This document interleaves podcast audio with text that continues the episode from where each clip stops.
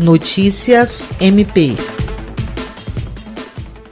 A Procuradora-Geral de Justiça do Ministério Público do Estado do Acre, Cátia Rejane de Araújo Rodrigues, participou nesta sexta-feira, 24 de abril, da primeira reunião ordinária do Conselho Nacional de Procuradores Gerais do Ministério Público dos Estados e da União, sob o comando do novo presidente do colegiado, Fabiano Dalazen os impactos da pandemia do coronavírus no país e as medidas de segurança para a normalização de expediente nos MPs foram os temas do encontro. Durante a reunião, os procuradores gerais de justiça aprovaram nota de reconhecimento ao trabalho do ministro da Justiça e Segurança Pública, Sérgio Moro, que anunciou seu pedido de exoneração nesta tarde. Com informações do CNPG, Jean Oliveira, para a Agência de Notícias do Ministério Público do Estado do Acre.